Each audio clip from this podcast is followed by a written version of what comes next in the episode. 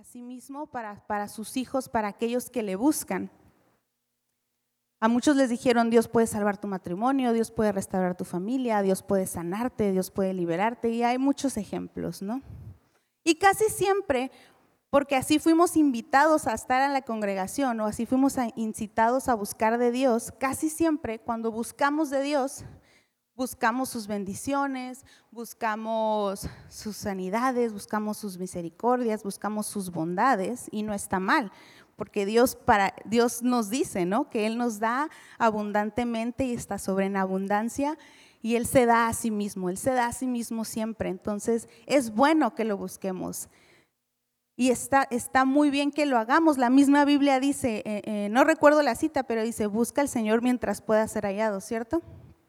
Entonces, está muy bien que busquemos a Dios. Es algo fundamental dentro de la vida cristiana, que aprendamos que Dios tiene cosas que ofrecer a sus hijos, que aprendamos que Dios nos da bendiciones, que aprendamos que Dios nos quiere prosperar, que Dios nos quiere sanar, que Dios nos quiere liberar, que nos quiere restaurar. Eso está perfecto, es, muy correcto. Sin embargo, hay un error que llegamos a, cometer como, como hijos de Dios. Y hablo como hijos de Dios porque una persona nueva y hablo con confianza porque todos aquí tenemos tiempo en la iglesia, una persona nueva, eh, por lo general, se acerca así a Dios porque ocupa algo, necesita algo, pero cuando somos ya hijos de Dios, cuando ya hemos sido transformados, el error que cometemos es que nos enfocamos mucho en buscar eso que Dios nos puede ofrecer y muy pocas veces nos preguntamos qué es lo que Él busca de nosotros. Por eso a la, plática del día de hoy le titulé, casi nunca le pongo títulos, pero escuché una vez una canción que se llama así, entonces no es un título que yo me inventé, Lo que buscas de mí. Entonces vuelvo a repetir, a veces como hijos de Dios nos enfocamos mucho en buscar lo que Él nos ofrece, lo que Él nos da, lo que Él en su palabra nos dice que es para nosotros. Y le repito, está bien, pero nos enfocamos tanto en eso y no nos preguntamos, o muy pocas veces nos preguntamos, qué es lo que Él busca de nosotros. Y sí hemos escuchado, no, Dios no necesita nada de ti. Dios no te necesita a ti para que, para que le cantes, porque la creación le canta, y eso es cierto. Si usted lee los salmos, va a notar cómo la creación, los árboles, los animales, siempre y constantemente están alabándolo y están bendiciendo. Entonces, si usted no lo alaba, pues tiene quien lo haga. Tiene a los ángeles que le alaban día tras día tras día, minuto tras minuto, cantándole santo, santo, santo. Y escuchamos mucho eso. Dios no necesita de nosotros y sí, Él no necesita de nosotros para existir porque Él es Dios. Porque Él ya es, Él existe, Él es. Sin embargo, sí espera cosas de nosotros. Dios se da por completo, y le voy a repetir mucho eso, Dios se da por completo y nos ofrece muchísimas cosas cuando nos acercamos a Él. Pero también espera que nosotros un día volteemos y en vez de estar orando, pidiéndole y pidiéndole y pidiéndole y pidiéndole, le digamos, Dios, ahora me callo y dime tú qué quieres de mí, qué buscas de mí, qué es lo que necesitas que yo haga. ¿Qué es lo que quieres que yo, que yo comience a hacer dentro de tu ministerio, en mi vida personal? ¿Cuáles de los sueños que yo te he presentado son útiles para tu reino? ¿Cuáles de los sueños o los anhelos que yo quiero van de acuerdo a la voluntad que tú tienes para mí? Muchos de nosotros decimos que conocemos a Dios porque hemos aprendido con el tiempo qué es lo que Él nos da como Padre, ¿verdad? Nos ofrece protección, nos ofrece amor, nos ofrece bendiciones, bondades y demás. Pero ¿qué tanto o qué tan bien conocemos su corazón para poder saber qué es lo que Él quiere de nosotros como sus hijos? Tú ponte a pensar en, la relación que has tenido con Dios en este tiempo desde que lo conociste hasta ahorita. Ponte a pensar tanto has desarrollado esa relación o qué tanto has cultivado esa relación con Dios como para decir, yo conozco en el corazón de mi Padre que Él busca esto de mí, que Él quiere esto de mí. Y menciono la palabra relación con Dios porque es bien similar a, la, a, la, relación de padres e hijos o cualquier relación que tengas en tu vida con tu papá, con tu mamá, con tus amigos. Pero en la relación de padres e hijos, y me incluyo, la mayoría de las veces que le hablo yo a mi papá es porque ocupo algo y él lo acaba de decir. Y cuando dijo, dije, y no más falta que diga mi nombre. Hablaba de mí. Cada que yo le hablo a él es porque ocupo algo. Papá, se me quedó el carro en la línea. Ahí va mi papá. Papá, esto no sirve en mi casa. Ahí va mi papá. Papá, ocupo raite. Y él va, porque los papás, y si tú eres papá, sabrás que es así. Tú quieres lo mejor para tus hijos y no quieres verlos batallar y no quieres verlos sufrir. Y, das todo y haces todo para poder, lo que está en tus manos, para poder ayudarle y para poder proveer esa necesidad que te está pidiendo. Y yo le hablo porque yo sé que Él lo puede hacer, yo sé que Él, que él, que él me puede ayudar y me puede sacar a lo mejor de algún apuro en el, que, en el que estoy. Y no estamos mal al acercarnos a pedir ayuda y tomar provecho de los beneficios que tenemos como hijos. Yo sé que confiadamente puedo ir a la casa de mis papás, abrir el refrigerador y sin pedirles permiso yo puedo tomar lo que yo quiera, puedo usar el baño, creo, ¿no? Ya me hizo cara como de, bueno, yo sé que los beneficios que tengo como, por ser su hija, y esto yo lo he escuchado de él, ah, este ejemplo también de los que, nosotros sabemos qué beneficios tenemos como hijos y sabemos que si pedimos algo, por lo, la mayoría del tiempo siempre va a responder, siempre va a tratar de ayudar. Nuestros padres siempre van a estar ahí para nosotros, igual Dios, siempre va a estar para nosotros, así lo prometió. Pero si me pongo a pensar yo en la relación con mi papá, le hablo mucho, ¿no? Para pedirle cosas, pero creo que son realmente pocas las veces en las que le hablo nada más para preguntarle cómo está o si él necesita algo. Damos por sentado como, pues él ya tiene todo, no ocupa nada de mí. No le voy a ir a prestar dinero, no le voy a ir a arreglar su carro, no le voy a hacer el cambio de aceite a su carro, a mi mamá no le voy a ir a limpiar su casa. Cuando voy tratamos de lavarle trastes y eso cuando comemos. Pero yo, yo doy por sentado como, pues ellos están bien, no necesitan nada de mí. Y son muy pocas las veces, tristemente, que, que les hablo solo para cómo están, ocupan algo. Y con Dios es igual. A veces somos hijos muy convenencieros. Nomás le buscamos porque queremos algo, ocupamos algo y nos enojamos a veces si no contesta rápido.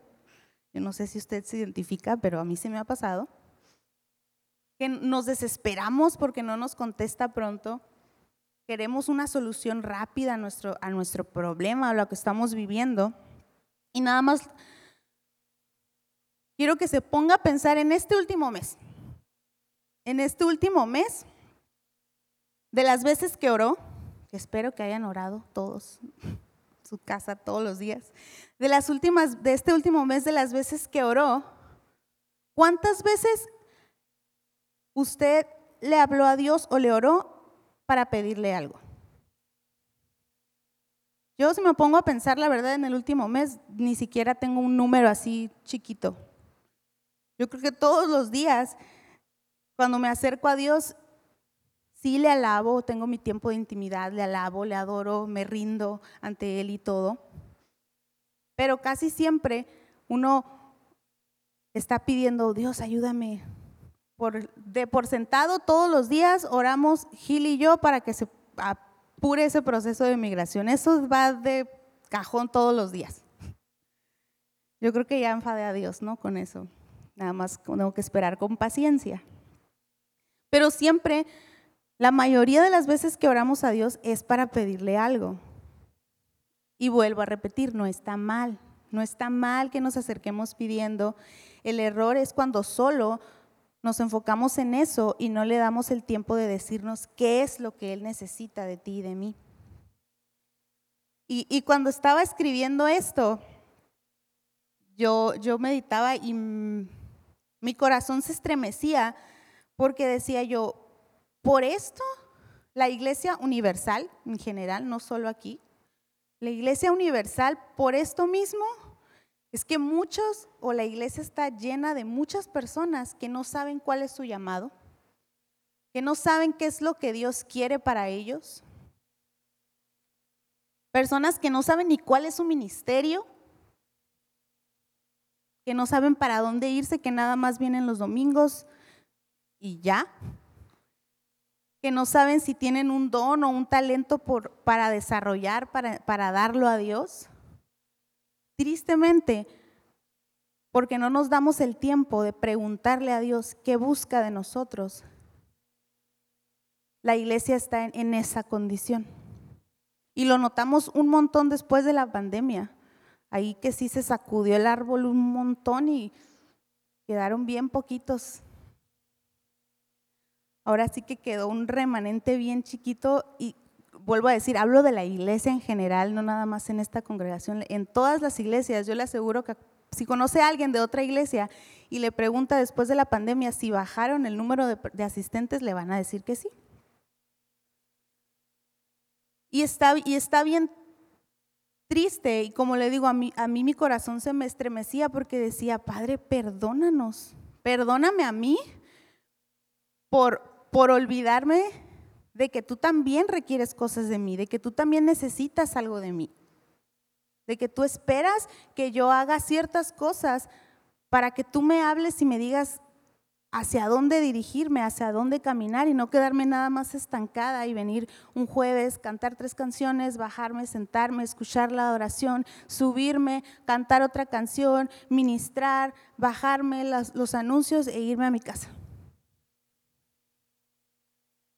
Que no, no, quiero, yo le decía a Dios, no quiero que mi vida sea así, tan, tan monótona, tan repetitiva, no me quiero quedar donde estoy. Así que tú sígueme hablando y mostrando qué es lo que tú quieres para ser alguien útil en tu reino. No quiero ser una persona que nada más pasó, sino que quiero ser una persona que haya impactado a la generación, que haya impactado a mi generación y a las generaciones que vienen y a mis hijas que puedan ver no nada más a su mamá, que sí, mi mamá siempre fue a la iglesia y ya.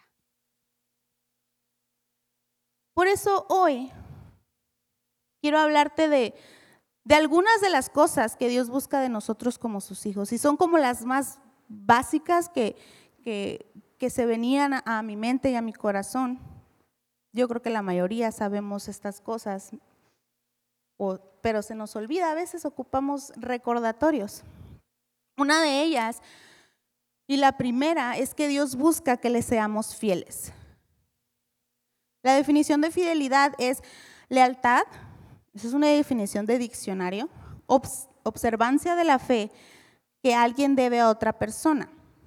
Cuando tú y yo somos fieles a Dios, le mostramos cuánto le amamos. Yo considero que una persona que es fiel es, es fiel porque verdaderamente ama a esa persona. Le es fiel porque hay un amor genuino, hay un amor puro. Si somos fieles, no andamos buscando ni adorando a otros dioses. Eso también involucra la fidelidad a Dios. Es ser fieles a Dios nada más, nuestros ojos puestos en Dios nada más. Y aquí es donde, encaja un montón la historia del pueblo de Israel. No la vamos a leer toda ni leer toda porque es larguísima. Usted léala en su casa, desde el Éxodo hasta adelante. El pueblo de Israel, si usted lee, y de verdad que si usted lo lee, hasta le da coraje a uno cuando lee que dice que llegaban a un lugar y adoraban a los ídolos de ese lugar. Y iban a otro lugar y hacían lo malo ante los ojos de Dios. Y pasaba otro tiempo y hacían los malos, lo malo ante los ojos de Dios. Y usted se que dice, no, no puede ser. Hasta desespera leer la historia del pueblo de Israel porque a cada rato creaban ídolos y seguían a otros ídolos y se desenfocaban y por más que miraron milagros y por más que miraron la grandeza de Dios, se desenfocaban porque no le buscaban y porque no, no, no seguían las ordenanzas que se les estaban estableciendo, se desesperaban, no veían la respuesta de Dios, que yo creo que a muchos nos pasa, se hacían imágenes, se hacían ídolos, se adoptaban otras costumbres de otros pueblos que no agradaban a Dios. Cuando murió Moisés, dejó encargado a, Josué, fue su, su sucesor. Y Josué, si usted lee la historia de Josué, va a mirar cómo este joven siempre le fue, le fue fiel a Dios y siempre trató de seguir la voluntad de Dios y de obedecer todo lo que Dios le decía. Y al final, y quiero que me, que me acompañe a leer Josué 24. ¿Qué dijeron? No va a leer, no, sí vamos a leer. Josué 24, 14 al 15. Voy a leer la nueva traducción viviente, no sé cuál tenga usted, pero la idea es la misma.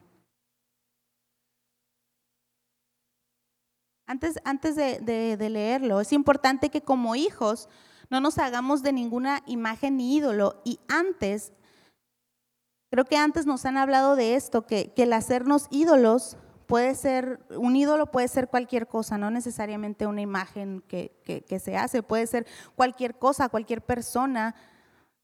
Su ídolo puede ser la televisión, su ídolo a lo mejor puede ser el trabajo y muchos ejemplos de este, de este tipo. Los ídolos son todo aquello que le quitan el primer lugar a Dios. Cuando su primer lugar usted se da cuenta que no es Dios, aguas, porque ahí quiere decir que ya está dejando de lado a Dios y está formando un ídolo. Y Josué, antes de, al final del, libro es, del libro de Josué, él le habló al pueblo, y este versículo es bien conocido, y él les dijo, por lo tanto, Teme al Señor y sírvelo con todo el corazón. Echa fuera para siempre los ídolos que tus antepasados adoraron cuando vivían al otro lado del río Éufrates y en Egipto. Sirve únicamente al Señor. Pero si te niegas a servir al Señor, elige hoy mismo a quien servirás ¿Acaso optarás por los dioses que tus antepasados sirvieron del otro lado del, Éufrates? ¿O preferirás a los dioses de los amorreos en cuya tierra ahora vives? O sea, ya estaban en otra tierra y el pueblo de Israel ya estaba sirviendo a los ídolos de, a los dioses de esa tierra. Y José los, los confronta y les dice, ¿a quién vas a servir? ¿A todos los que sirvieron tus antepasados? ¿O a los dioses de los amorreos donde ahorita estamos? Y él tomó una decisión tajante en su vida dice, pero en cuanto a mí y a mi familia, en cuanto a mí y a mi casa, nosotros serviremos al Señor, nosotros le vamos a ser fieles a Dios. Allá tú lo que te pase, allá tú lo que decidas. El pueblo de, de Israel vio muchas maravillas de parte de Dios, pero también siempre miraba las consecuencias de sus decisiones. Tristemente, a veces ni así entendían. Y por esto Josué fue de los pocos que entró a la tierra prometida. Fue el que, los, el que entró, el que metió al pueblo a la tierra prometida. Él, fue, él y Caleb fueron los que dijeron, no, no, no, no, sí hay gigantes y sí hay un montón de cosas que a lo mejor pues están tenebrosas están, o se ven más fuertes que nosotros, pero nosotros tenemos a Dios de nuestro lado. Y él tajantemente les dijo, ustedes escojan a quién sirvan, pero mi casa y yo vamos a servir al Señor, vamos a ser fieles a Dios. Justo hoy miré una frase de, un, músico, un músico de Marco Barrientos, y ponía una imagen, eh, una frase que decía, la idolatría es cara.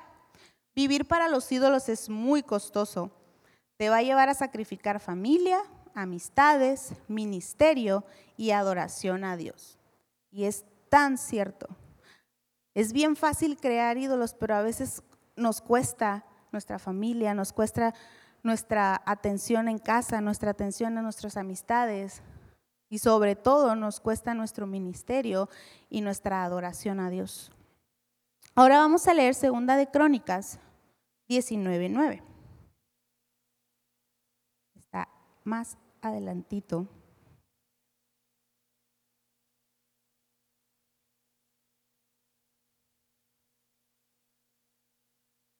Aquí todavía se habla del pueblo de Dios.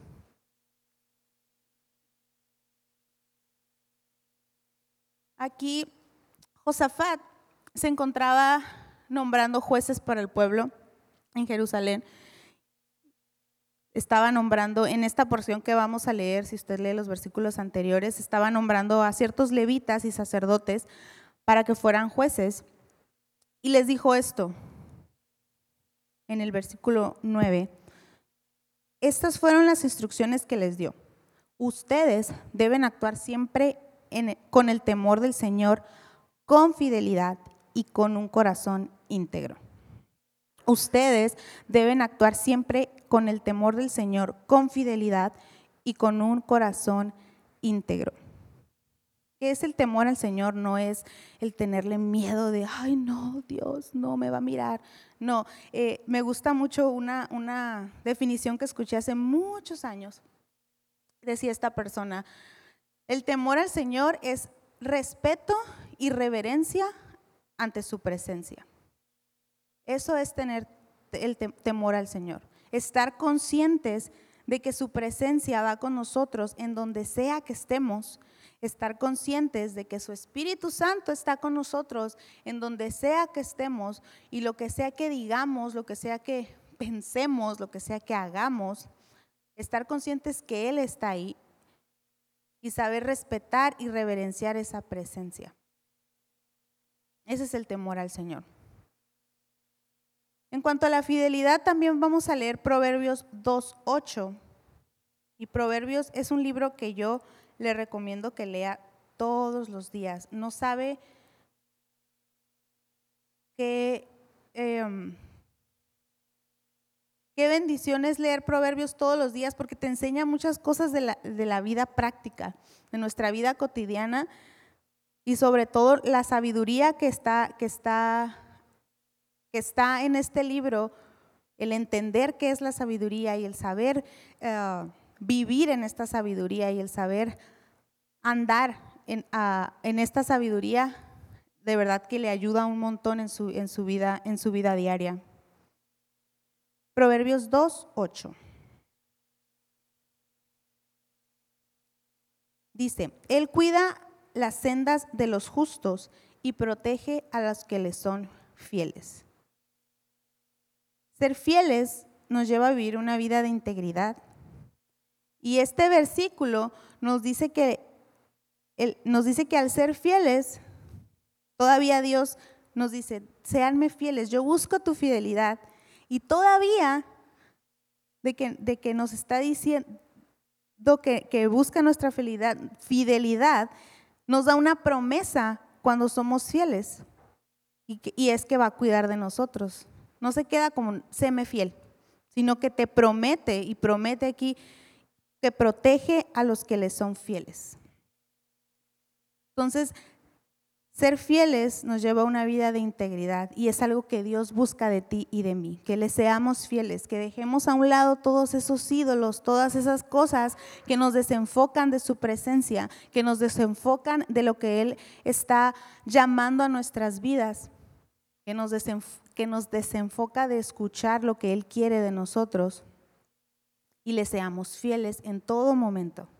No nada más cuando nos da lo que necesitamos, en todo momento. Porque muchas veces, cuando Dios nos da lo que le pedimos, le decimos gracias Dios y seguimos o nos olvidamos de leer, nos olvidamos de, de, de orar, nos olvidamos de alabarle en todo momento porque tendemos a buscar de Dios nada más cuando ocupamos algo. La segunda cosa que Dios busca de nosotros, y no nada más busca, sino que nos ha llamado a, es a tener comunión, a tener esa relación, esa convivencia con Él, esa convivencia con el Padre, con el Espíritu Santo, con el Hijo. Y esta se explica muy bien por sí sola, ¿no? Dios busca que tengamos esa relación íntima con Él, una relación que se vaya fortaleciendo día con día. En Primera de Corintios 1.9, la versión Reina Valera dice, fiel es Dios por el cual fuisteis llamados a la comunión con su Hijo Jesucristo nuestro Señor. Nosotros fuimos llamados a esta comunión.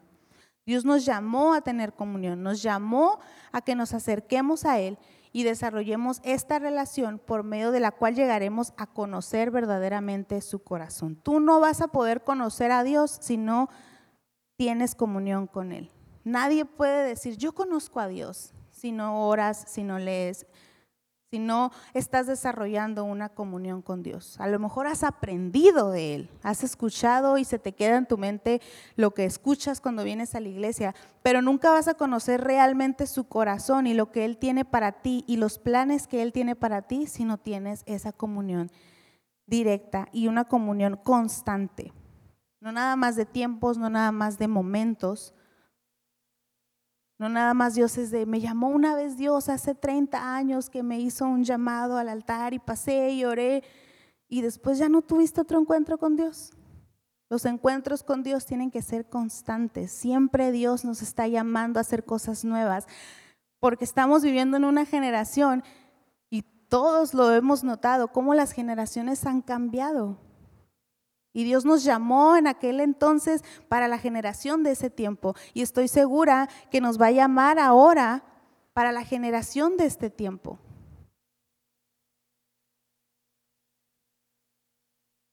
En nuestra comunión con Dios es donde nos va a hablar, donde nos va a enseñar. Ahí es donde vamos, donde nos va a mostrar su plan, su propósito eterno para nuestras vidas. Ahí es donde recibiremos nuestro llamado. A lo mejor puede venir una persona y te puede decir, tu llamado es este. Tú vas a ser evangelista, tú vas a ser maestro, tú vas a ser pastor, tú vas a hacer X cosa, X cosa. Y Dios usa personas para hacer el llamado, pero también Él te va a confirmar ese llamamiento en tu comunión con Él. Porque luego no pasa y dices, ay, pero a mí me dijeron, ¿le, le pediste a Dios confirmación? Dios te va a hacer tu llamado en esa comunión que tengas con Él. Y a lo mejor ya te lo hizo y viene la persona y te lo confirma. En esa comunión que vamos desarrollando, perdón, en esa relación que vamos desarrollando con Él, tú y yo vamos a poder identificar y aprender a identificar su voz. Vamos a saber si es Dios el que nos está hablando o si nada más son nuestras emociones, nuestros sentimientos en ese momento. Apocalipsis 3:20. Voy a invitar a que me acompañe. Qué rápido se va el tiempo aquí arriba, ¿eh? Apocalipsis 3:20 dice, mira, yo estoy a la puerta y llamo. Si oyes mi voz y abres la puerta, yo entraré y cenaremos juntos como amigos. Como te dije al principio, Dios está dando siempre a sí mismo. Él se da. Se da, Él se da, Él siempre da todo de Él. Y aquí nos dice que Él está llamando. Si escucha, y dice, si oyes mi voz. Como les mencioné, ¿cómo vamos a oír la voz de Dios cuando tenemos esa comunión?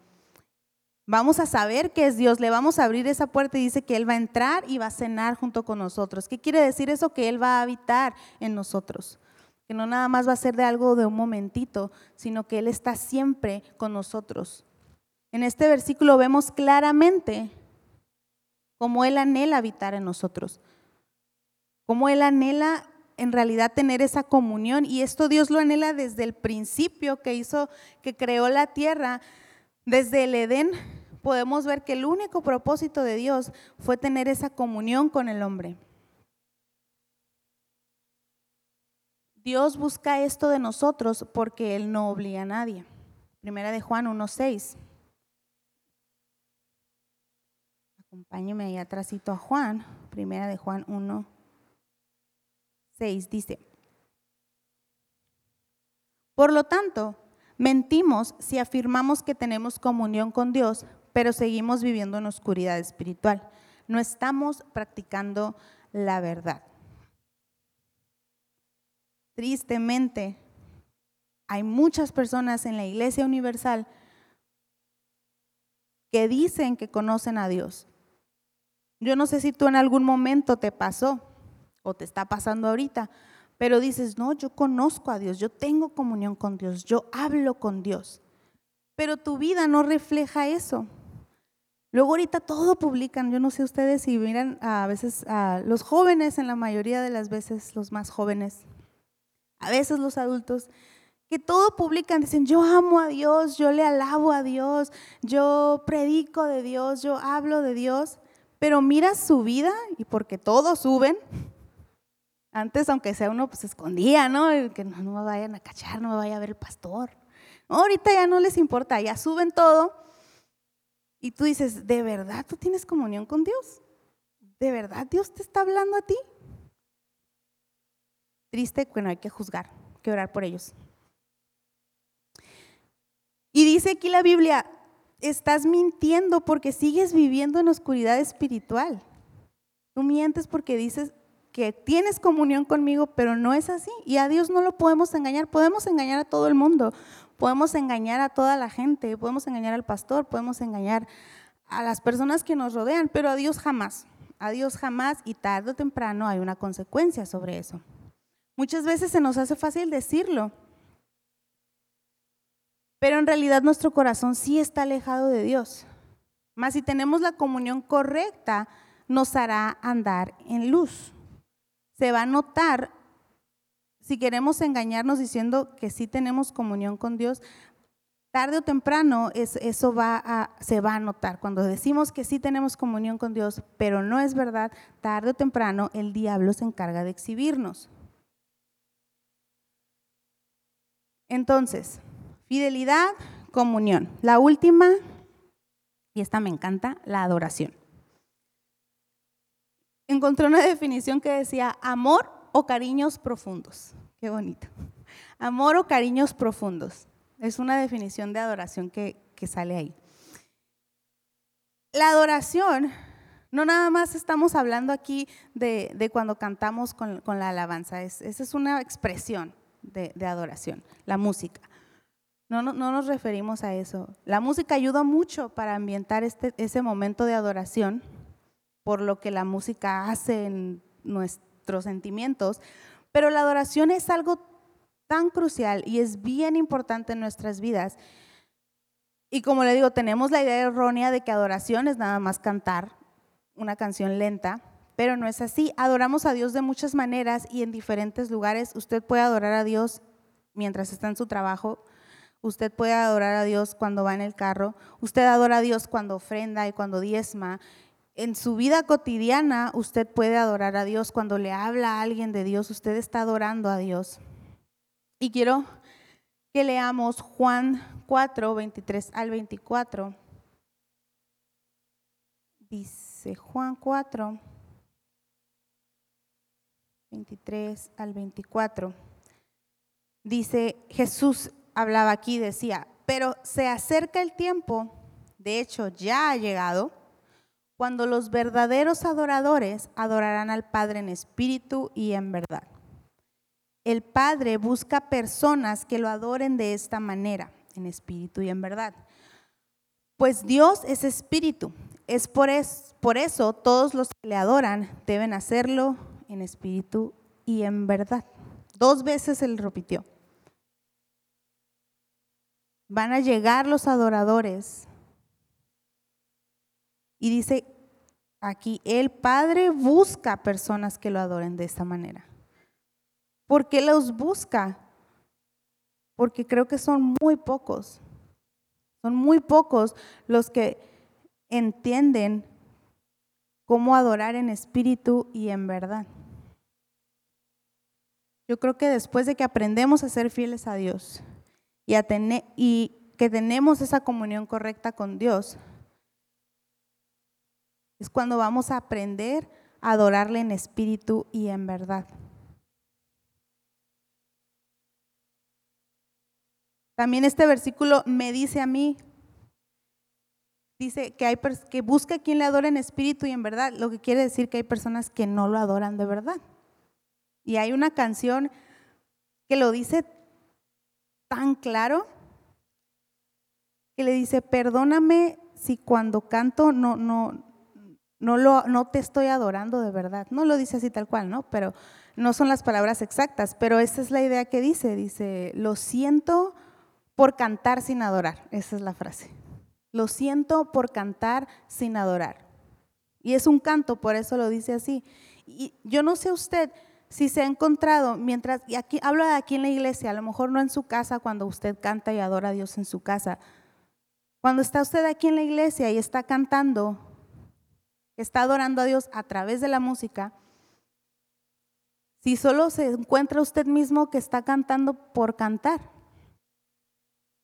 Y tristemente, muchos de los que estamos en la iglesia, muchos de los, de los que, que decimos conocer a Dios, estamos así, cantando sin, adorando, sin adorar realmente, sin adorar en espíritu y en verdad.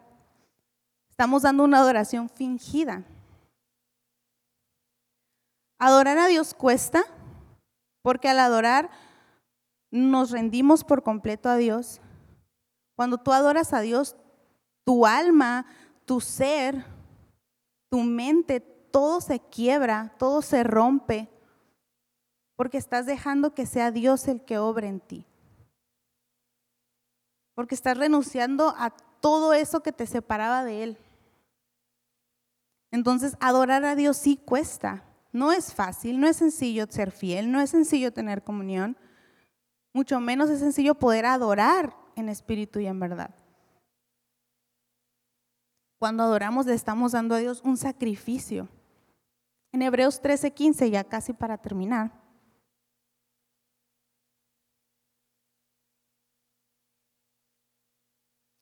Hebreos 13:15 dice, por lo tanto, por medio de Jesús, ofrezcamos un sacrificio continuo de alabanza a Dios mediante el cual proclamamos nuestra lealtad a su nombre. Cuando estamos adorando en espíritu y en verdad, cuando estamos alabando a Dios, estamos diciendo proclamando con esa acción de adoración esa fidelidad y esa lealtad a Dios, esa lealtad al nombre de Jesús. Dice que nuestra adoración tiene que ser continua, nuestra alabanza tiene que ser continua, todos los días, a toda hora. Nuestra vida debe de ser consagrada en adoración a Dios, todos los días, a toda hora. Y repito, no le hablo de que todo el día se la pase cantando, no, no me refiero a la música, me refiero a su vida, que su vida siempre sea, que, que en su vida siempre haya ese temor reverente a Dios, que siempre tenga presente y esté consciente del Espíritu Santo y de su presencia en nuestras vidas. No dejemos de buscar a Dios no dejemos de buscar su rostro, no dejemos de acercarnos a su presencia cuando ocupamos algo. No le estoy, no, hoy no le vengo a hablar a que deje de hacer eso, no, para nada, no, deje de buscar a Dios, no deje de, de rendirse delante de Él. Dice que vengan a mí todos los que estén cargados y cansados. Créame, yo soy una de las primeras que corre todos los días cuando me siento cansada, cuando me siento débil, porque yo sé que Él eso me ofrece. Y no lo voy a dejar de hacer. Pero tampoco dejemos de preguntarle a Dios qué es lo que Él busca de nosotros. Estas son solo tres cosas, pero si tú te pones a estudiar la Biblia, te vas a dar cuenta que hay muchas cosas que Él busca de nosotros, que Él espera de nosotros. Te voy a invitar a que te pongas de pie.